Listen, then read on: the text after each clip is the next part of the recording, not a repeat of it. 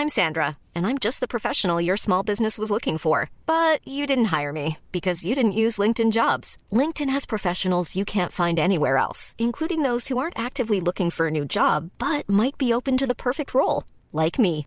In a given month, over 70% of LinkedIn users don't visit other leading job sites. So if you're not looking on LinkedIn, you'll miss out on great candidates like Sandra. Start hiring professionals like a professional. Post your free job on linkedin.com/people today. Madame, Monsieur, bonsoir. Nous avons de l'actu ce soir. Croyez-moi, Elisabeth Lévy, Gilles William Goldnadel, Georges Fenech et Geoffroy Lejeune, restez jusqu'au bout parce qu'il y a beaucoup d'actu et beaucoup d'actu intéressantes. J'ai une image pour commencer. Et je vais vous demander de savoir ce que c'est. Celui qui. Qu'est-ce que c'est? Il gagne quoi celui qui Qu'est-ce que c'est? Ah, c'est la Chine, ça. Oui, c'est quoi? Ça, c'est une quarantaine.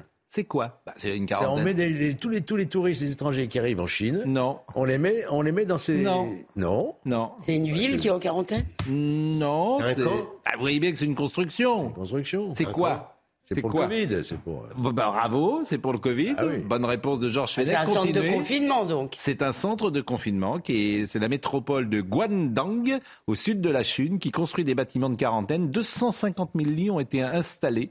250 000 lits. C'est Je sais pas tentant, si vous voyez. Pour On a aider à lutter contre aller. Hein. pour aider à, à lutter contre la, la flambée de l'épidémie, euh, il y a 127 millions d'habitants à Guangdong et sa province. La Chine mène une stratégie zéro Covid. C'est des images qui sont, que je trouve terrifiantes. Et au cours des 24 dernières heures, Guangdong a signalé près de 10 000 nouveaux cas. Et, et ça a été construit euh, à Pékin. Les habitants doivent présenter un résultat négatif d'un test effectué dans les 72 heures avant d'accéder au lieu public. Ça nous rappelle des souvenirs. en Ça s'appelle un, pays sérieux. Ça, ça- ça- ça a été construit en 10 jours. Ces images Et- sont sidérantes. J'ai voulu vous les proposer. Bravo Georges Fenech. Bah, ils avaient construit en 10 jours des hôpitaux. Bien sûr, bravo Georges Fenech qui a trouvé. lui, Et Gilles trouvé. William va demander Bon. sa nationalité chinoise. fera pas la même chose chez l'exclus nous. pas. Alors, alliance. le sujet du soir, qui est quasiment. Est-ce que je vais dire que c'est un gag? Est-ce que je vais oser dire que Bah oui, osez, gag? osez. 26 mineurs non accompagnés de l'Ocean Viking ont quitté le centre d'accueil. Ils sont partis. Ils ont fugué. Ils sont dehors. Ils sont dans la nature, madame, messieurs. Ils sont pas plus mineurs que moi, peut-être. Voilà. Mais ils sont dehors. Euh, ils avaient été pris en charge. Bon, il ne reste plus que 18 jeunes. Ils étaient 44 à leur arrivée. La France, grand pays merveilleux, n'est même pas capable de mettre 44 personnes en quarantaine. On nous avait expliqué que on allait voir leur cas, etc. Ils sont dehors. Ils sont fugués. Mais en toute légalité. Et surtout, oui. En toute légalité. Et surtout, Alors, tout le monde nous a fait pleurer sur leur sort en nous expliquant, parce qu'on dit des enfants à la place de mineurs, donc tout de suite, et tout le monde nous a fait pleurer en disant ces enfants, ces enfants, et voilà. alors, Elle, elle a raison. Elisabeth on a va, raison. on va d'abord écouter Stéphanie Rouquier. Euh, les mineurs ont fugué. Écoutez. Le département du Var nous a informé que plusieurs migrants mineurs pris en charge dans cet hôtel de Toulon ont fugué. Mais techniquement, eh bien, le département ne parle pas de fugue car ces jeunes ici, eh bien, contrairement aux adultes de l'Ocean Viking, placés eux en zone d'attente à Gien, eh ces jeunes sont libres de leur mouvement selon les droits de l'enfant. Les responsables préfèrent plutôt dire qu'ils ont poursuivi leurs objectifs. Alors, ces jeunes, tous érythréens, ont remercié les services qui les encadrent depuis le début, puis ils ont expliqué qu'ils préféraient continuer leur chemin pour rejoindre des proches ou de la famille en Allemagne. Sachez que les responsables qui gèrent cet accueil nous ont aussi expliqué qu'ils ont l'habitude de s'occuper de mineurs isolés et systématiquement, eh bien, les jeunes érythréens décident de partir seuls. Les démarches administratives sont très longues, peut-être trop longues pour eux. On va écouter le directeur en charge des solidarités humaines, Monsieur Christophe Paquette. Alors, il faut surtout pas dire qu'ils ont fugué. Ils ont le droit de partir.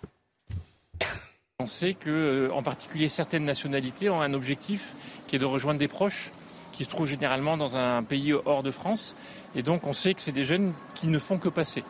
Et comme nous, on a la mission de mettre à l'abri ces jeunes, mais on n'a aucun moyen juridique de les retenir. Et donc, ces jeunes, nous les avons pris en charge, nous les avons mis à l'abri, et nous savions que certains d'entre eux, euh, sans doute, euh, allaient nous quitter. Ils sont absolument libres de partir, et ce qui est normal. On leur les a encouragés à rester, en leur expliquant qu'en partant, qu'en restant, ils étaient à l'abri et qu'on était, euh, on avait la mission de les protéger. Ils étaient euh, reconnaissants de cette, euh, de, de cette prise en charge, mais déterminés euh, à atteindre leur objectif. On a le droit de rire quand même. Ils se rend étaient- même pas compte, Monsieur Paquette, qu'il est risible. Il s'en rend même pas compte lui-même. Et vous savez, il y a un article dans Marianne qui nous dit que la justice s'apprête à les libérer tous, les, tous les passagers, parce que ça a été trop long, qu'on ne peut pas les garder. Et donc, vous savez tout ce qu'on nous avait expliqué, que tout ça allait être très contrôlé, qu'on allait expulser ceux qui n'auraient pas l'asile. On se moque de nous, on se moque surtout des Français, en fait. Oui, non, mais je veux dire, euh, Que dit le juriste c'est pas du tout étonnant. Ah bah non, on le sait déjà. C'est ce qu'on vient de dire. On, le- on le sait déjà avec ceux qu'on a Oui. en charge, à peu près, je crois, euh, 40 000 qui sont en France aujourd'hui.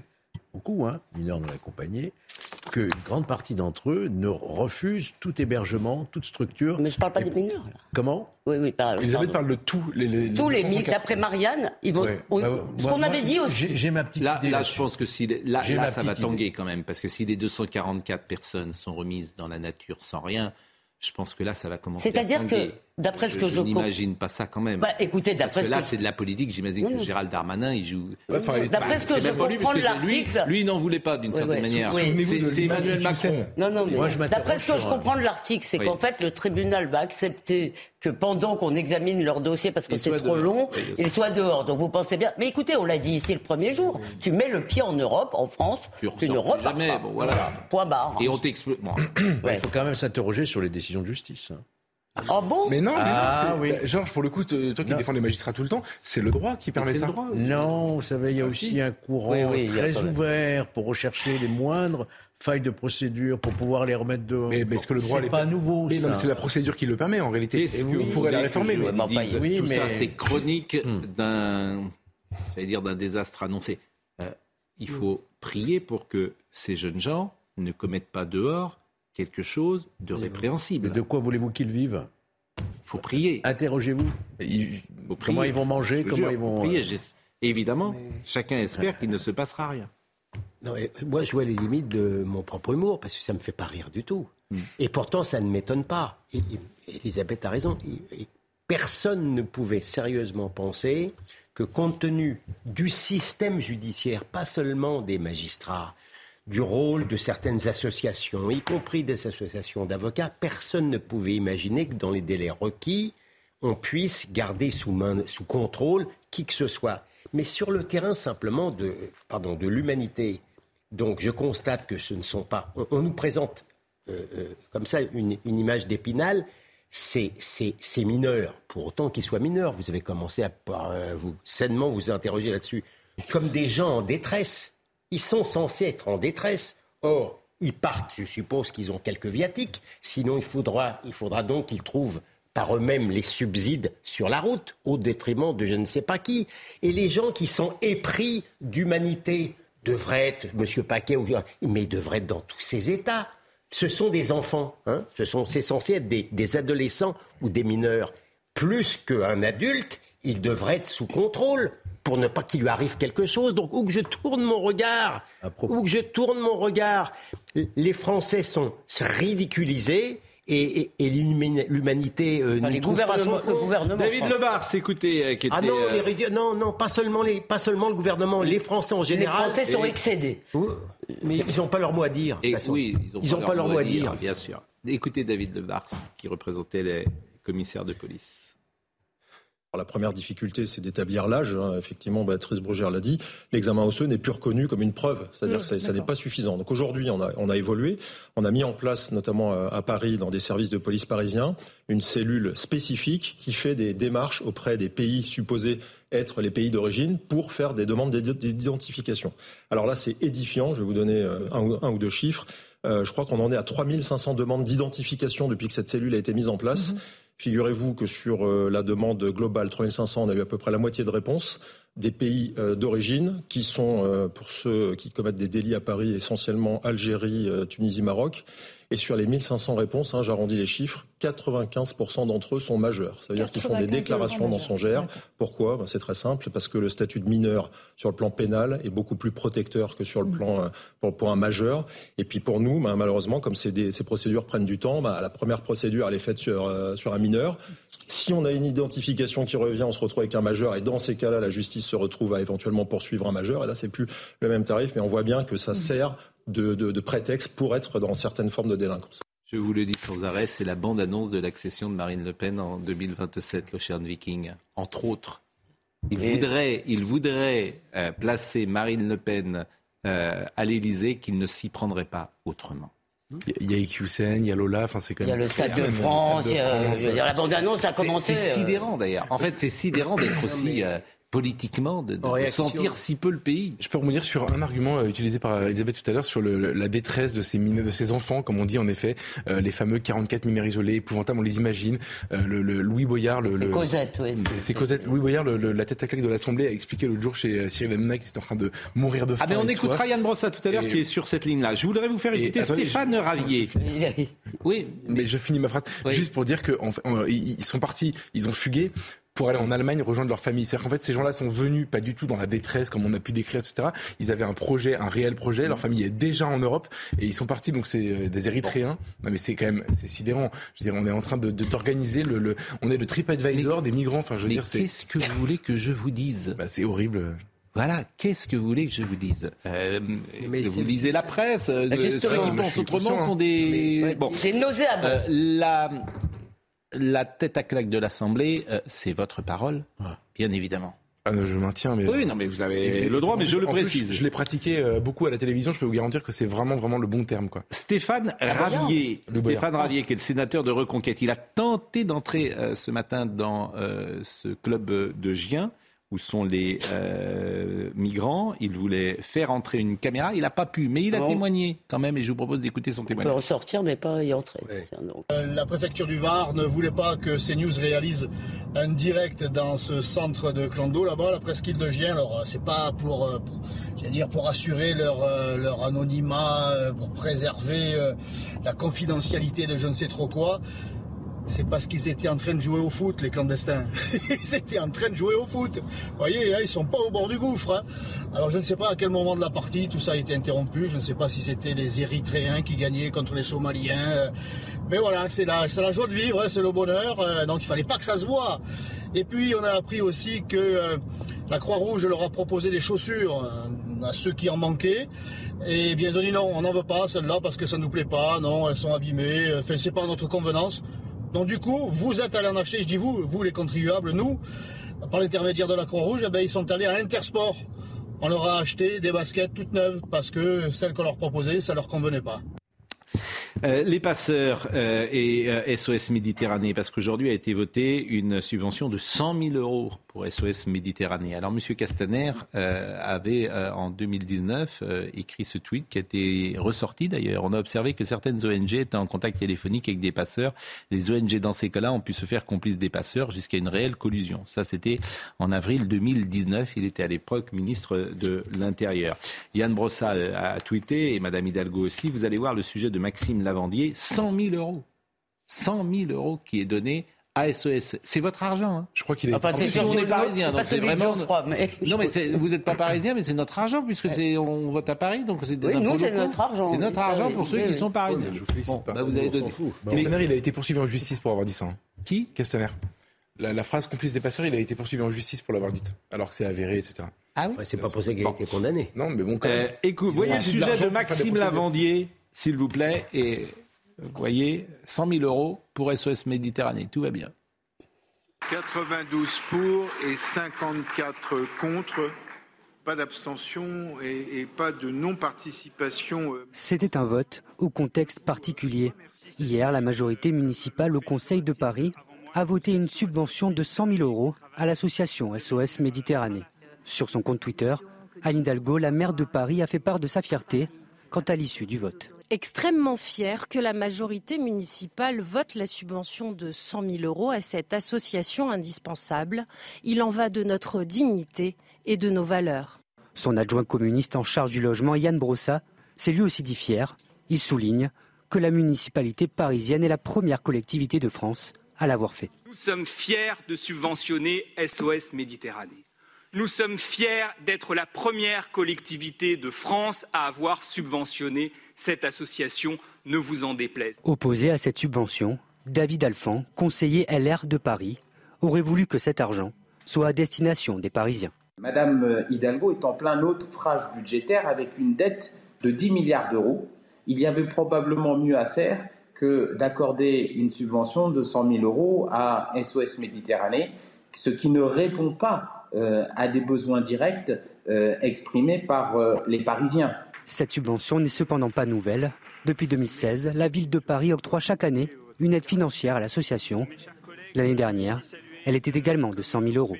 Écoutez plus longuement ce que dit M. Brossard, parce que c'est toujours le même argument. Ces gens-là allaient mourir n'étaient pas mourants sur euh, le bateau. Tout ça est faux. Mais euh, c'est pour ça qu'il faut changer le logiciel et faut, changer la loi. C'est-à-dire il n'est pas possible que des subventions soient données à des associations qui ne concernent pas directement la ville en l'occurrence de, Paris. Et surtout qui ne respectent pas la loi. Le Conseil d'État s'est prononcé, a validé, mais, au prétexte que c'est de la coopération décentralisée. Mais, c'est bien le problème. Mais oui. Le Conseil, le, Conseil d'État, c'est aussi un des problèmes. Mais vous avez raison. Qu'est-ce que vous voulez que je vous dise je vous rejoins Donc faut tout mettre par terre. Je vous rejoins là-dessus. Ah, je suis content. C'est-à-dire qu'en fait, vous voyez bien que ça ne fonctionne plus. Au nom de quoi la ville de Paris donne 100 000 euros à SOS Méditerranée Eh bien, moi, je vais vous Écoutez, dire, monsieur, qu'ils ont été élus. Écoutez, monsieur des... Brossard. Écoutez, monsieur Brossard. Ça m'énerve qu'ils aient été élus, moi. Nous sommes fiers de subventionner SOS Méditerranée. Nous sommes fiers d'être la première collectivité de France à avoir subventionné cette association, ne vous en déplaise. Et nous sommes fiers d'avoir augmenté notre subvention à SOS Méditerranée depuis le début de cette mandature. Parce que sinon quoi? Sinon, on laisse ces personnes mourir en mer. C'est ça, en réalité, le point d'aboutissement de ce que vous proposez. C'est de laisser ces hommes, ces femmes, ces mômes mourir en mer. Eh bien, je vous le dis, je vous le dis, ça n'est pas notre projet. Il faut passer par le peuple, par un référendum où on va poser une cinquantaine de questions pour que les gens répondent. Alors, mais Pascal, ça... Attendez, je termine parce que sur le Conseil d'État, j'ai dit faut... il ne s'agit pas de, de, de, de, sortir de l'état de droit. Je ne dis pas cela du tout. Je dis que manifestement, il faut changer des choses et changer des lois. Non, mais il y a un problème. Déjà, je pense qu'on peut tous être d'accord là-dessus. Il y a quand même un problème démocratique, c'est se moquer du monde. D'abord, il ment. Bon, ça, on l'a tous dit. Mais vous voyez bien, il y a eu encore un sondage aujourd'hui de l'IFOP sur le fait que les Français ne veulent pas accueillir plus de migrants. Et par ailleurs, que va dire M. Brossa Demain, on va le voir à la colline du Crac ou je ne sais pas où, où donc une partie des gens qui seront arrivés sur ce bateau ou sur un autre, tous ces gens qu'il est si fier d'accueillir, vont se trouver sur logement, évidemment, sans emploi, etc., en kikiner les habitants, et ça je le dis poliment, qu'on ne sait pas les agresser, etc. Et M. Brossa va avoir des larmes de crocodile et dire l'État ne fait pas peut porter plainte contre la ville de Paris Me demande un téléspectateur. Non, mais ça me paraît vain, parce que la dotation, encore une Est-ce fois... qu'on peut pas... Là, on peut non, pas porter plainte Non, mais, non, non. Sur le plan strictement juridique, euh, je suis désolé. C'est euh, c'est quelqu'un qui Mais pose cette une- question. Mais ça ne sera pas déclaré C'est pas une illégal. disposition légale. La réalité, la réalité, c'est effectivement un vrai problème démocratique. C'est qui parle C'est Madame Hidalgo, dont, euh, qui devrait rougir du score qu'elle a eu au plan national, qui même, euh, qui ne représente plus aucun Parisien. Monsieur Brossa, Monsieur Brossa, c'est le Parti communiste français qui a toujours été basé sur le mensonge et la catastrophe. Il peut être fier de lui. Non, mais par- non, pardon, moi je suis. Non, mais euh, l'anticommunisme pour moi est un humanisme, d'accord?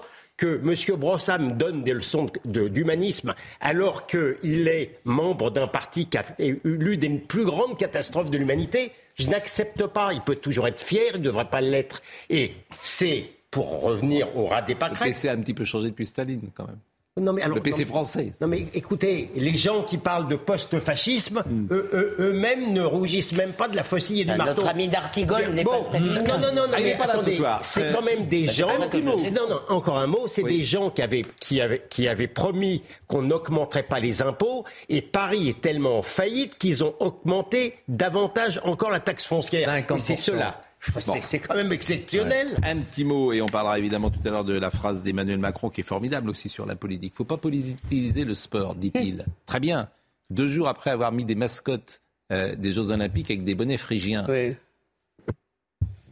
Je crois qu'on nous prend pour des imbéciles, si vous me permettez. Je crois qu'on nous prend pour des Et les imbéciles. à terre. je crois que ce n'est pas de Le beau. genou à terre. Genoux à terre. Et- ça, c'est de la bonne politique. Oui, non, mais là, euh, le genou à terre, c'est pas Emmanuel Macron, c'est pas l'État. Non, mais- Est-ce que les bonnets phrygiens des mascottes, c'est les Jeux Macron, Olympiques les genoux à terre. Lorsqu'un pauvre, un pauvre euh, euh, arbitre euh, roumain s'est fait rouler dans, dans la fange parce qu'on pensait qu'il avait traité quelqu'un de nègre alors qu'il parlait d'un noir, Tout le monde, tout le monde a politisé ça, puis on lui a fait un scandale. Puis innocenté, d'ailleurs. Puis innocenté, évidemment. Là, il n'y a pas de problème de faire de la politique et le sport. Mais là, on peut pas. Non, Bon. mais c'est pas faux ce que vous dites. Alors, Ah on part non. pour Doha, figurez-vous, puisqu'on est avec euh, Théo Dou- Douet et Quentin Dario. C'est la première fois qu'on est avec eux, donc je les salue parce qu'ils sont euh, évidemment de l'équipe de Canal et ils vont couvrir, ils ont bien de la chance d'ailleurs, de couvrir euh, ce mondial qui va commencer au Qatar. Il y a deux heures de décalage. Chez nous, il est à peu près euh, 20h25. Chez vous, il doit être 22h25. La soirée est douce, j'imagine, une trentaine de degrés. Mais ce qui m'intéressait, c'est que vous avez vu le premier euh, entraînement de l'équipe de France et visiblement tout le monde ne s'est pas entraîné. Euh, Bonsoir Théo. Bonsoir Pascal, effectivement, soirée douce ici à, à Doha, dans la moiteur de Doha. Il fait un peu moins de, de 30 degrés, c'est retombé effectivement. Mais oui, c'était le premier entraînement des Bleus, entraînement très intense de plus de, de deux heures hein, aujourd'hui pour cette équipe de France. Le premier entraînement ici sous les yeux du président de la Fédération française de football, Noël Legrette, et du président du Paris Saint-Germain, Nasser El Khalifi, qui est aussi euh, ministre ici au, au Qatar. Alors côté sportif et au sujet des, absences, euh, deux infos à retenir. L'absence de la séance collective pour Raphaël Varane et Karim Benzema. Les deux joueurs se sont can- cantonnés à un travail physique avec le préparateur physique Cyril Moine aujourd'hui. Alors ça devrait rentrer dans l'ordre dans les heures, les jours qui viennent pour, pour Raphaël Varane. En revanche, on est inquiet, Pascal, au sujet de Karim Benzema qui est rentré avant tout le monde aujourd'hui et il y a des doutes qui commencent à naître quant à sa participation au premier match de l'équipe de France face à, l'Australie. Voilà, alors dans le cas d'un forfait de Karim Benzema, qui on le rappelle traîne une petite blessure, il a très peu joué ces derniers temps avec le, Real. Son remplaçant naturel, ce serait Olivier Giroud, sauf qu'on a eu une petite frayeur aujourd'hui pour euh, Olivier Giroud qui est resté euh, après une, une frappe quelques minutes au, au sol. Il a apparu blessé, on s'est inquiété finalement. Ouf, il a pu reprendre l'entraînement normalement. Il a même marqué après cette petite blessure, donc tout est ok pour Olivier Giroud. Merci. La dernière chose dont je voulais vous parler, c'est euh, l'engouement énorme autour de ces Oui. 200 Théo, journalistes à Doha Théo, aujourd'hui. euh, il va falloir faire court dans notre émission, Théo, parce que vous savez, notre temps est compté. J'ai terminé. Bon, terminé, vous avez terminé parce que là, le- le- mais en revanche, j'ai vu des supporters français, c'est des vrais supporters, hein, c'est pas des faux supporters, ceux que j'ai vus. Il y a des vrais supporters, il y a des vrais supporters, Bon. Pascal. Il Ici il à a à pas Doha, que il y a notamment le French quoi euh, Fan Club India. Bon, merci beaucoup euh, Théo, et c'est un plaisir pour ce premier passage euh, réussi. Un petit peu long, mais réussi. mais c'est notre émission qui veut cela, bien évidemment. On va marquer une pause et on va se Alors, retrouver. une courte pause. Oui, et on va se retrouver avec cette phrase merveilleuse du président Macron. Faut pas politiser le sport, dit-il deux jours après avoir présenté des mascottes avec des bonnets phrygiens. Euh, Bonnet frigien. Ah, Ça s'appelle Frige. Oui, mais bonnet phrygien, c'est pas euh, politique, c'est la Révolution Non, non, oui. française. Ah, c'est un symbole français. Nous sommes toujours avec Elisabeth Lévy, Gilles William Golnadel, Georges Fenech et Geoffroy Lejeune. Alors mes amis ne sont pas du tout d'accord Ah avec non, moi. Ça, il c'est mieux. il non, le, le bonnet que- phrygien est un symbole français, pas un symbole politique. Bah, et alors je me suis trompé. Non, Et- faut, faut pas dire ça non plus. Inspiré. Bon, en tout cas, écoutez Emmanuel Macron sur euh, politique et à Mathieu Devez d'abord, effectivement, à 20h30, vous voyez, vous m'avez troublé. C'est de votre faute. Mathieu C'est toujours de notre faute. J'aurais pas dû parler. Les experts ukrainiens sont arrivés en Pologne. Ils vont participer à l'enquête visant à déterminer d'où a été tiré le missile qui a touché le pays. Il y a deux jours, l'explosion a fait deux morts dans un village proche de la frontière avec l'Ukraine. Le Parlement adopte le projet de loi sur l'assurance chômage. Le texte offre la possibilité d'en moduler certaines règles en fonction de la situation du marché du travail. Objectif que l'assurance chômage soit plus stricte quand trop d'emplois sont non pourvus et plus généreuse quand le chômage est élevé. Et puis six mois de prison ferme requis contre deux chasseurs après la mort de Morgan Keane. En décembre 2020, le jeune homme de 25 ans a été tué d'un coup de fusil dans le Lot alors qu'il coupait du bois dans sa propriété. Le jugement a été mis en délibéré au 12 janvier. Politique Bah et voilà. sport, le débat n'est pas nouveau. À chaque Coupe du Monde, à chaque grand événement, il est souvent reposé. Écoutez ce que disait Emmanuel Macron, parce que je suis plutôt d'accord avec ce qu'il dit, même s'il ne fait pas toujours ce qu'il dit. C'est assez rare chez le président Macron. Je parle en permanence euh, au Qatar, euh, à toutes les autres puissances, de tous les sujets, en toute transparence. Et nous avons des relations à la fois franches, amicales et constructives. Et donc, euh, je pense que c'est une très mauvaise idée de politiser le sport, quelles qu'en soient les choses. J'en parle pour la Coupe du Monde là, j'en parle aussi pour les Jeux Olympiques. Je ne sais pas dans quel contexte les Jeux Olympiques que nous aurons organisés en France se feront sur le plan géopolitique. Mais il est sûr que la vocation de ces grands événements, c'est de permettre à des athlètes de tout pays, y compris parfois de pays en guerre, de pouvoir faire vivre le sport et de trouver aussi par le sport des, des truchements, des manières de discuter là où des gens n'arrivent plus à se parler. Et vous ne trouvez pas, par exemple, que l'image que je vais vous proposer à l'instant de la présentation des mascottes, c'est une politisation du sport à travers le bonnet phrygien qui a été proposé? Pas du tout. Ah bon Le bonnet phrygien, c'est un symbole français. D'accord. Du moins républicain. symbole politique. Et donc, Bah, ceux-là sont plutôt un symbole de laideur. Écoutez, mais euh, bon, pour les royalistes, bon. de laideur, ceux-là sont plutôt Alors, moi, par un symbole vais- de mocheté. Ça va être un peu moins euh, facile comme débat, mais euh, moi, je, je vais dire que le sport est essentiellement politique, Bah oui. notamment à cause de la question du brassard LGBT quand même. Euh, ça, c'est vraiment de la politique. Vouloir se racheter une bonne conscience par rapport au Qatar en envoyant nos, nos, nos capitaines d'équipe nationale euh, européens, occidentaux avec des brassards LGBT. Oui, mais il ne le c'est de portera la- pas. euh, Lloris ne le portera pas. D'ailleurs, je pense qu'il a raison. Et Ouais, moi, je le, Oui. je le soutiens. Mais Là, il y a discussion, Mais- pardonnez-moi. Eh ben, c'est de la politique. Ah ouais. C'est une Oui, discussion mais politique. je trouve qu'il, je- là pour le coup, pourquoi il y a discussion? C'est pas tant qu'il refuse de le porter, Ouais. Hugo Loris. C'est l'argument qu'il a donné. Il a dit quand je vais au Qatar, euh, je veux bien euh, adapter la culture et les coutumes du pays. Mmh. Et euh, je rappelle quand même que l'homosexualité est passible de, la mort, peine de mort. Mais vous savez, Pascal, c'est comme quand euh, Laurence Ferrari. C'est comme quand on peut avoir une petite discussion. c'est comme quand dû le- porter ou pas C'est comme mais quand la- Laurence Ferrari met un voile pour aller mais interviewer la euh, déclaration- Ahmadinejad il y a longtemps. Moi, honnêtement, je comprends ça. Enfin, Mais pardon. la hein. déclaration de C'est monsieur. pas exactement la même chose. Et pourtant, ça avait provoqué le même Mais débat. Laurence Ferrari est journaliste. c'est l'homosexualité est oui. de peine de mort. Mais, je le rappelle. mais, mais Pascal, indépendamment du débat sur la question de l'homosexualité, honnêtement, quand nous, occidentaux, pour se racheter une bonne conscience par rapport aux 6000 morts sur les chantiers de- des stades au Qatar, on décide. Et on ne sait de- même pas s'il y a 6 000 morts. Non, mais pour le coup, c'est un chiffre du Guardian qui avait été vous lancé. sortez ça comme et ça. ça, voilà, ça, il a Si raison, Georges. Si ça se trouve, il y en a 10 Bon. 000. En attendant, on se rachète une bonne conscience parce qu'on sait qu'il y a un problème, il y a un sujet avec l'esclavage euh, là-bas, et donc on envoie Politique et sport, c'est Non, ça qui c'est pas ça, m'intéresse. Eh ben, Non, mais pardon, ce qui est gênant, je, je- Mais ce qui c'est est, quand même- ce qui est C'est quand même une trêve. Non, mais non, mais on est allé en. Russie, on est non, allé à Moscou. On est allé à Moscou en 2018. On avait déjà euh, la question de la Crimée. Pourtant, on est allé à Moscou. Mais c'est pas mais- Si vous commencez à mêler la politique au Mais ça sport, y a Mais pas on de en parle à chaque fois. Mais ça n'a pas Je le cessé. Après débat et sport. À chaque fois, on en parle de la politique au moment des grands événements sportifs. Non, mais Attends. écoutez-moi, moi, Politique et sport. Attends. les déclarations de M. Macron sont pour moi euh, totalement fondées, sauf que, sauf que le sport est totalement politisé sans que euh, personne ne dise mais lorsque les athlètes euh, noirs euh, mettent, je sais plus, ils lèvent le poing. En 68. Non, non, non, non, par rapport, non, non, encore récemment, Pour a- George avec, Floyd, avec, avec, avec George Floyd et compagnie, personne n'a dit, ah, bah, il faut pas politiser le sport.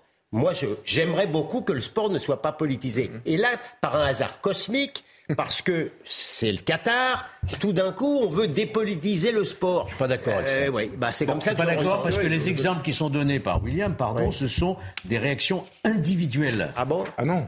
Ah bon? Non, le, Ce le, sont genou, des le genou sports- à Le terre. genou à terre, Le non. genou à terre, c'est des Alors, perdre, tous les, les footballeurs français, ils l'ont fait. Et ceux qui ne le faisaient pas, on, le- on les regardait de travers. Alors ça, c'est pas normal. Ah bah oui, bah c'est eh bah, à ce moment-là qu'il fallait le dire. Bon, les friches sont fabriquées en Chine, et Oui. alors Olivier Véran, il trouve ça très bien. Écoutez. Non. Véran trouve ça bien. Moi, j'adorerais que, et d'ailleurs on se bat pour ça, en France, on soit capable d'avoir suffisamment de matières premières et d'usines textiles pour fabriquer 2 millions de peluches en quelques mois. Le constat, c'est qu'aujourd'hui, on ne sait pas faire. Mais par contre, ce qu'on sait faire, c'est pousser les entreprises françaises qui fabriquent en Chine à relocaliser en France. Ça fait le lien avec ce que vous disiez tout à l'heure sur les États-Unis. À relocaliser en France. Donc, le contrat qui était passé à des entreprises françaises, comme Doudou et compagnie, par exemple, considère aussi que ces entreprises doivent rapatrier une partie de leur production sur le territoire national. Oui, on considère. Quel oui. pays Oui, oui. Vous vous rendez compte où nous en sommes On Ouais. peut même pas construire des pluches pour les Coupes du Monde. Vous avez le porte-parole du gouvernement pour, euh, j'ai dit quoi, pour euh, Oui, les Jeux Olympiques. Et- Vous avez un porte-parole du gouvernement qui dit euh, les Jeux Olympiques c'est dans deux ans et qui dit comme ça à la Et télévision. ils ont été attribués il y a 5 ans. Voilà, et qui dit comme ça à la télévision, euh, produire 2 millions de peluches, on peut pas faire. Et- Vous vous rendez compte l'état, le Ouais. niveau de déclassement de ce ouais. Et pays. les mêmes nous disaient au Vous vous moment rendez du compte ce Covid, niveau de ce masque, pays quand- sur les masques. Les- En fait, c'est effrayant. Sur ce les masques. Pardonnez-moi. Le mêmes- Et c'est lui-même qui le dit. Pardon, Pascal, On peut le même, même- plus construire des pluches. Ouais, le même nous disait au moment du Covid qu'on allait régler tout ça, que nous allions. Les masques avaient été une leçon Voilà. et que nous allons lui rapatrier toutes ces Pour être- productions. pour être ça fait combien de temps? Trois ans. Pour être honnête, Monsieur Véran n'est pas l'unique l'unique responsable de la désindustrialisation de la France. Je vous dis quel pays Oui, oui. Non, moi, vous avez raison. Non, mais je, je peux même pas produire des pluches. Voilà, c'est tout. Et quoi, il a un accès d'honnêteté, laissons-le. Il dit on sait pas faire. J'essaye de le Alors qu'on le faisait en 68. François, enfin, en 98, Footix. On le faisait à l'époque. Mais on ne fabrique plus rien. Pourquoi voulez-vous qu'on fabrique des pluches oui. Euh, plus un jouet. Il n'y a plus un jouet fabriqué en France. On n'est plus rien. On parle à personne. Ce pays est effrayant. Bah Et chaque jour, tu montres euh, quelque chose qui montre son déclassement. Les crèches. Oh. Quand l'État s'en mêle, hein, parce que le privé, heureusement que le privé est là. Hein. Mm. Le privé sait faire tourner des choses quand même. Euh, les crèches, mais à force de désindustrialiser, évidemment. Les crèches, alors ça va être un sujet euh, régulier jusqu'à Noël, puisque le maire euh, du Rassemblement national de Beaucaire dans le Gard va devoir retirer sa crèche de Noël. Quel pays, une nouvelle fois J'espère qu'il ne va pas le faire. Il va la réinstaller. Installer dans le, le Conseil d'État, le fameux Conseil d'État, a refusé hier le recours de la mairie. La ville met en avant le caractère culturel, artistique et festif de la crèche. C'est-à-dire que à Beaucaire, on ne peut même pas Installer une crèche, non mais. Mais si c'était que ça. Alors, alors on va écouter le Julien Sanchez. Je donne la parole. Le maire du Rassemblement national. Mais quand est-ce que les gens vont dire oui, on a le droit de construire une crèche dans une mairie? C'est notre histoire, c'est notre culture, c'est notre ADN. Julien Sanchez. Par contre, on peut faire le un repas du ramadan à la mairie. Ici, à Beaucaire, les traditions provençales, elles sont bien ancrées. Traditions provençales, camarguaises. D'ailleurs, vous voyez derrière moi le costume d'Arlésienne, vous voyez les taureaux, vous voyez le santon également. Et donc, euh, chez nous, ça fait partie de la culture. C'est notre culture, c'est nos traditions. Et euh, mon devoir en tant que maire, c'est de valoriser les traditions d'ici. Et donc, depuis 2014, dans la mairie, j'installe la crèche provençale avec plus de 250 santons. La scène de la nativité, évidemment, mais c'est quelques santons sur 300 et ça fait partie d'une crèche.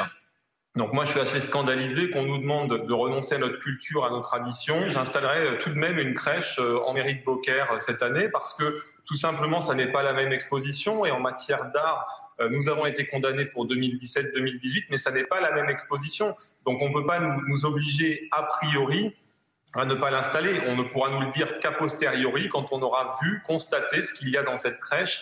sinon, c'est l'interdiction de l'art en général. Non, mais on a déjà eu cette question, notamment, euh, c'était Laurent Vauquier, vous vous souvenez, à la région Auvergne-Rhône-Alpes, il avait gagné en appel. C'est-à-dire que là, le Conseil d'État avait donné raison, puisque on a présenté ces crèches comme étant effectivement d'abord culturelles. Il ne s'agissait pas de faire du prosélytisme religieux. Il s'agissait de vanter l'artisanat français à travers la production de santons. Et ça a fonctionné. Et donc aujourd'hui, je pense que le maire de Beaucaire va aussi obtenir satisfaction en présentant un dossier qui se tiennent sur le plan culturel, artistique et traditionnel. Oui, mais pardon, on devrait avoir le droit de dire que le catholicisme n'est pas une religion parmi d'autres en France, c'est une, la culture, le substrat culturel français. Alors je suis entièrement d'accord avec on ne devrait pas avoir à, se, à, chercher des arguties, etc. Euh, ce pays a une histoire, une crèche, ça reflète cette histoire. Moi-même, je ne suis pas de confession ah catholique.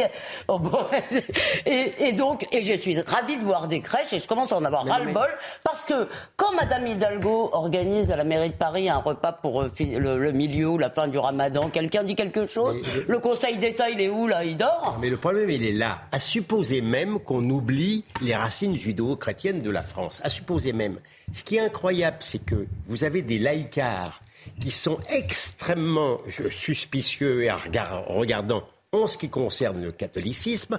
On a enlevé euh, euh, au Sable d'Olonne, malgré, malgré un référendum, je crois que 80% des, des Hollandais étaient d'accord, on a enlevé quelque chose qui se trouvait sur le parvis, sur le parvis de l'église. Mais par contre, par contre, on a relaxé, on a relaxé une femelle, une femelle qui est entrée dans l'église de la Madeleine en train de mimer un avortement. La réalité, elle est là. Et dans Notre-Dame, les, les qui au bas de la, on, a applaudi, on a applaudi la plaque euh, au nom de la femme du prophète à Argenteuil, mm-hmm. la même semaine que Astin. Astin. Astin, pardon, Bon, mais ça, c'était une association, c'était pas le. le au Sable d'Olonne, la solution est, trouvée. Elle va être, vous allez voir, bah, J'espère bien. J'ai eu l'occasion de rencontrer le maire que je connais bien. Ils ont trouvé la solution. Parce qu'aujourd'hui, effectivement, on ne peut pas, sur le domaine public, et le parvis, c'était quand même le domaine public, installer euh, installer un signe religieux. Pardon, mais je vais, vous donner, je vais vous donner un autre exemple qui n'est pas juridique et qui ne relève pas des institutions. Vous pouvez, par exemple, les humoristes de France Inter peuvent faire les chansons, les blagues les plus dégoûtantes Sur possible Jésus-Christ. sur Jésus ou sur. Mais alors, euh, attention, vous les, le jour où vous les entendrez euh, faire les mêmes blagues. Et ils ont peur. Ils, ont- ils tiennent à leur vie. hein. Ils ont peur. Ils tiennent à leur vie. Alors ces ça, c'est encore un argument que je peux comprendre. Ils ont peur. Moi, je pense que c'est Bon, idéologique. on va passer aux trottinettes dans Paris. Je précise quand même qu'effectivement, il ne faut pas mélanger politique et sport. Je reviens au sujet tout à l'heure, mais il y a beaucoup de gens qui soulignent qu'effectivement, les Russes ont été exclus, par exemple, des compétitions de Très. Ah bah, très bon argument. Très bon argument. Même un Russe qui n'était pas anti, qui n'était pas pro-poutinien, hein, il est exclu comme voilà. excellent. Bah, C'est bah, incroyable. Et, et je n'ai pas entendu Très bon effectivement argument. euh, le ministre des Sports ou Emmanuel Ah ouais. Macron. ouais, alors, Je Remercions ce pas l'avoir téléspectateur. Bah, en l'occurrence, c'est une téléspectatrice Très assez bien. remarquable et, et- et- et extrêmement intelligente et, et- Ah oui. et- et pertinente, bien Vous pouvez évidemment. pas le sortir? Vous la connaissez? Je, la, je la connais. Ah ouais, ah oui, ah oui, d'accord. Ah oui, d'accord. Je la connais, mais elle souligne cela avec Ah, beaucoup de sûr. finesse, Bien sûr. Bien évidemment, et de précision. Eh bien, je, me demandais remercions-la. pourquoi, je me demandais pourquoi on revenait sur le sujet. je comprends mieux maintenant. Bon, les trottinettes. Alors, plus de trottinettes dans Paris. Ouais, ça, c'est une ça bonne nouvelle. ça vous dérange pas Non, Vous me voulez dérange voir pas. Mais, écoutez, regardez. Vous voulez voir le sujet d'Yael Benamou Ah oui. Regardez le sujet. Ce francilien utilise quotidiennement les trottinettes en libre service. Sans elles, se déplacer serait beaucoup moins pratique. Alors, Moi, ça, moi, ça m'embêterait en tout cas. Ça serait, euh, ça serait euh, retourner au métro. Le temps que je mets en, en trottinette est beaucoup moins long que celui que je mets en métro. Le problème, ces 15 000 trottinettes en libre service sont devenues source de crispation pour les autres utilisateurs de la chaussée. Quatre ans après leur arrivée, la mairie de Paris pourrait y mettre un terme. On a un certain nombre de sujets, un certain nombre de remontées, notamment euh, des seniors, notamment des personnes qui sont les plus vulnérables aujourd'hui sur les trottoirs et sur les routes de Paris. Et donc on doit traiter ces sujets-là. Peur de l'accident, parfois même accident, encombrement de l'espace public. Les opérateurs de trottinettes doivent apporter de nouvelles solutions pour garantir la sécurité de tous. Pour l'un d'entre eux, TIR, interdire les trottinettes en libre service irait à contre-courant de la tendance mondiale. Il y a eu des investissements très forts qui ont été réalisés en termes d'emploi, en termes d'infrastructures. Donc aujourd'hui, on croit énormément dans le leadership et la vision de Paris, mais le fait d'arrêter irait à contresens de toutes les grandes capitales mondiales. Les utilisateurs de cette micro-mobilité partagée devraient être fixés à la fin de l'année. Bon, c'est- vrai que c'est. bon, ce matin, on était avec Marie-Estelle Dupont qui parlait de l'infantilisation Bah oui, de mais la société. voilà. Euh, euh, si nos ancêtres revenaient et voyaient des hommes avec- en train de se balader comme ça avec leur petit sac et, et- et de 50 ans sur une trottinette. Je sais pas pourquoi ils se prennent toujours au sérieux quand ils sont dessus. Mais non, mais Je les justement, vois jamais sourire. à mon avis, c'est le bon argument. Plus que la sécurité, c'est des adultes là-dessus. Oui. Muret a écrit des pages Mais que je recommande Ouais. sur le sujet parce que les- trottinette avant, avant sa mort, les, premières, les premiers adultes Bien en trottinette avaient Bien fait sûr. leur apparition. Bien sûr, mais dire ça que mais le dire, c'est presque les gens ne comprennent même plus ce que nous disons. Il y a des gens qui nous comprennent. Euh, Didier Barbelivien, un jour, il était là sur ce plateau et je lui disais, vous êtes allé sur, une trottinette, il a dit, il faut se respecter dans la vie. Il a tellement mais, raison. Mais, mais effectivement, les gens ne comprennent même pas ce que nous disons peut-être. Euh, je pense que si. Honnêtement, c'est c'est un des rares cas, et c'est d'ailleurs euh, très intéressant, euh, d'un délire euh, écolo, urbain, moderne, etc., qui est rejeté par quasiment tout le monde. C'est-à-dire que, en fait, moi j'ai fait euh, il y a très peu de temps une expérience sociologique. Euh, j'ai perdu le permis, donc du coup j'étais obligé d'inventer des, nouveaux- des nouvelles Des nouvelles mobilités. Exactement. Et j'ai emprunté un. Attendez, pourquoi, pourquoi vous avez perdu votre permis? J'ai été, euh, j'ai j'ai été contrôlé à 0,6 grammes d'alcool, donc j'ai perdu mon permis pour 6 mois. Ah, ça arrive. C'est pas joli, joli. hein. Et bah, j'ai le Je de- tombe de haut. Et- Mais il avoue sa faute, elle Il donc j'ai besoin d'un bon avocat. Bref, excusez-moi, je ne savais pas. Je, je- voilà, je je, je suis très, je suis très transparent, Pascal. Bon, ouais. et donc, Vous, vous faites une cure et donc, euh, non, mais, ne riez pas, parce que là, c'est. Et attendez, je, suis, devenu piéton quand même, c'est très compliqué parce que j'avais un scooter, je pouvais plus le conduire, etc. Donc, euh, je, me retrouve, je- j'emprunte à un copain une trottinette électrique et j'essaye le truc. Et vous êtes, mais vraiment en bas de la chaîne ali- alimentaire de, de- sur le sur la dans la route, c'est vraiment un enfer. Le piéton est plus solide que vous parce qu'il est sur ses deux pieds, vous non, c'est c'est c'est compliqué, ça se conduit pas très bien, etc. Les voitures évidemment peuvent vous écraser, les bus n'en parlons pas. Les Vélib sont beaucoup plus puissants qu'une trottinette électrique. C'est c'est j'ai jamais eu aussi peur de ma vie. J'ai passé deux jours sur une trottinette, j'en ai fait un papier pour valeur pour valeurs actuelles. C'est effrayant. Et en fait, tout le monde vous hait. L'automobiliste vous hait parce que vous êtes dans son angle mort en permanence. On est sur la route, hein, on n'a pas le droit Le piéton vous hait, je Le vous le piéton vous hait, évidemment. tout le monde vous hurle dessus. Et donc, je pense que c'est peut-être un cas rare où, en fait, le, le- le- en- de manière empirique, on va finir par arriver à être contre ça. Et c'est intéressant d'ailleurs que la mairie de Paris soit contre, enfin, en tout cas, qu'on entende l'adjoint euh, chargé de ça. Parce que, parce que si, c'est l'application de l'idéologie, euh, de l'idéologie qui ne marche pas et qui donc, du coup, va peut-être ne pas résister au réel. Et pour moi, je trouve que c'est une bonne nouvelle. Qu'est-ce que vous dites de l'argument que dans toutes les capitales du monde, euh, c'est Il accepté y a 2000 accidents par an à Paris. Il y a quelqu'un qui est mort aujourd'hui. Il y a quelqu'un qui est mort aujourd'hui. Ah, Il y a 20 morts par an, je crois. Il y a un décès aujourd'hui.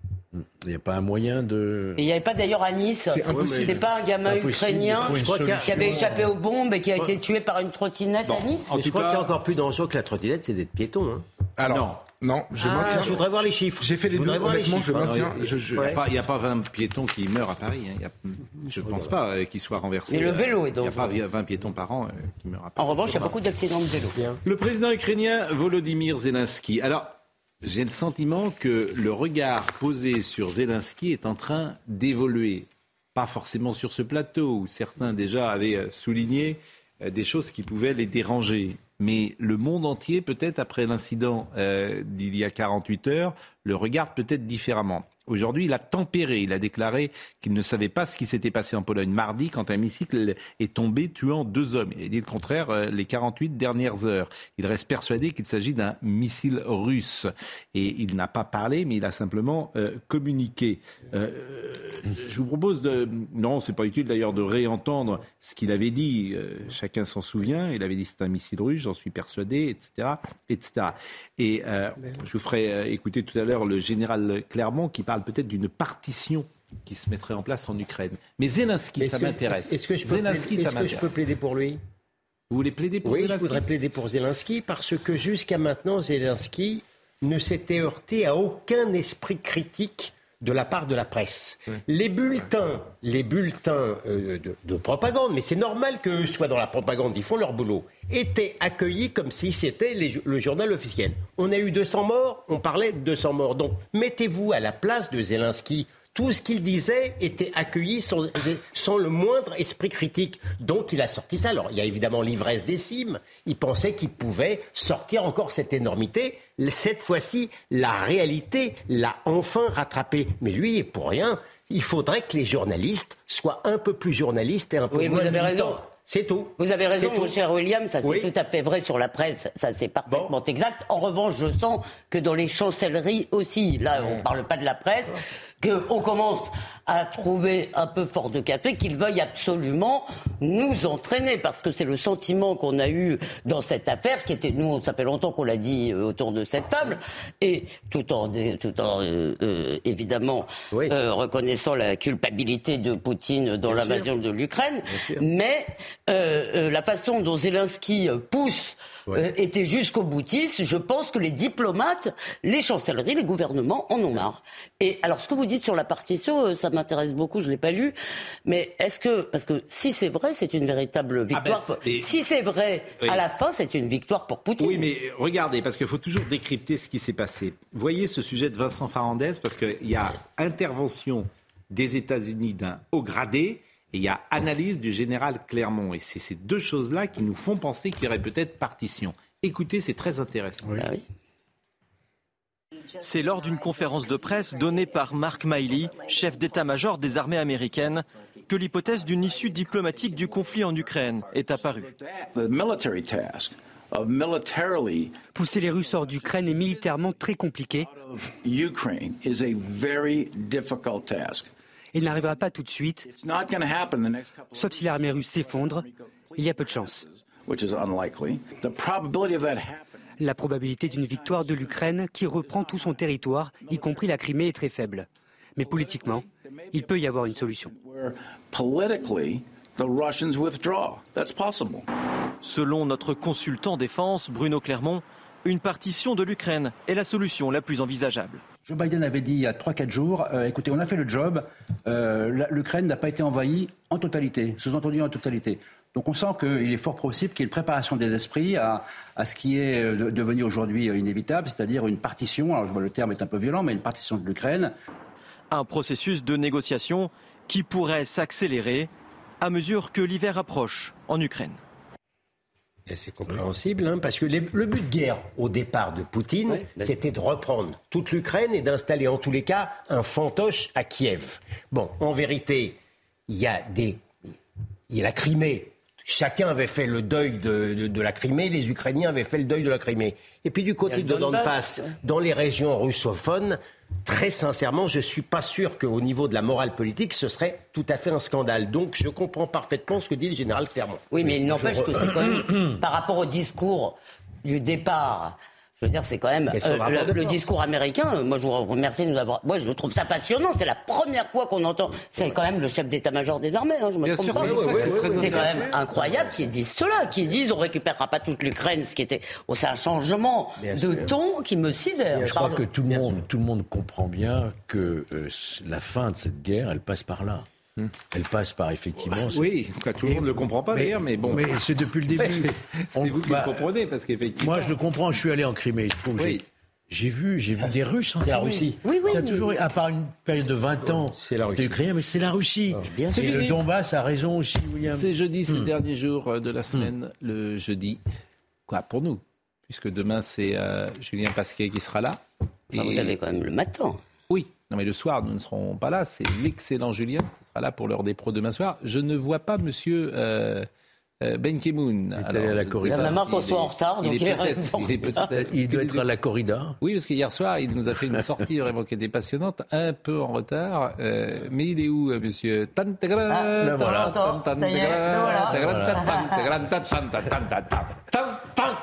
C'est que j'ai joué dans la musique des arènes ah oui. Vous avez joué dans quoi Ah oui, la musique des arènes, j'étais. Parce que moi, je jouais d'un que instrument. vous avez un physique de torero. De torero Vous avez raison, j'aurais pu. Le plus grand, comment il s'appelait? Manolete. Manolete. Bien sûr, Oui. vous avez un Ou physique. Nimenio. Ou Nimenio, il y a sa, il y a sa Nimenio. statue devant les arènes de Nîmes. Cordobès, c'est Nimenio pas 2. mal non plus. Oui, mais Cordobès. Même le Cordobès. il y a, il y a Magnifique. Madame Plantagenet, je crois, qui avait écrit un formidable livre sur Manolete que j'avais lu il y a 4-5 ans. L'histoire de Manolete, elle est fascinante. Mais de tous les toreros, de tous Ah oui, les oui, bien toreros. Je crois qu'il en s'appelait France, il y, a, Plantagenet. il y a- il y a même certains, des, des, des, des, co- des toreros juifs qui se cachent et qui ont adopté toute la tradition euh, chrétienne parce que euh, la tradition chrétienne fait partie de, de, Le patron de des tout ce arènes de qui, Madrid, euh, de, hein. de- de tout ce qui entoure la, la, la corrida. Et il y en a un qui aujourd'hui dirige les arènes. Ah oui, de- il y en a qui- et dirige les, les, les arènes de Nîmes. Hein, Il et se cache il pas s'appelle Simon. Casas, qui, a- voilà, qui, qui, qui est d'origine Ah bon juive. Écoutez, moi je vous propose que tous les soirs on parle de la corrida. Voilà. Toute façon, toutes les traditions, c'est foutu, même les santons, même tout. Vous en avez parlé. Tout est... Bon, qu'est-ce que vous nous dites ce soir Bah, qu'on va parler beaucoup de l'Ukraine, évidemment. Eh bien, écoutez, c'est parfait. Merci beaucoup. Merci à Benjamin qui aura vraiment été remarquable toute la semaine, qui aura tenu euh, cette émission de main de maître.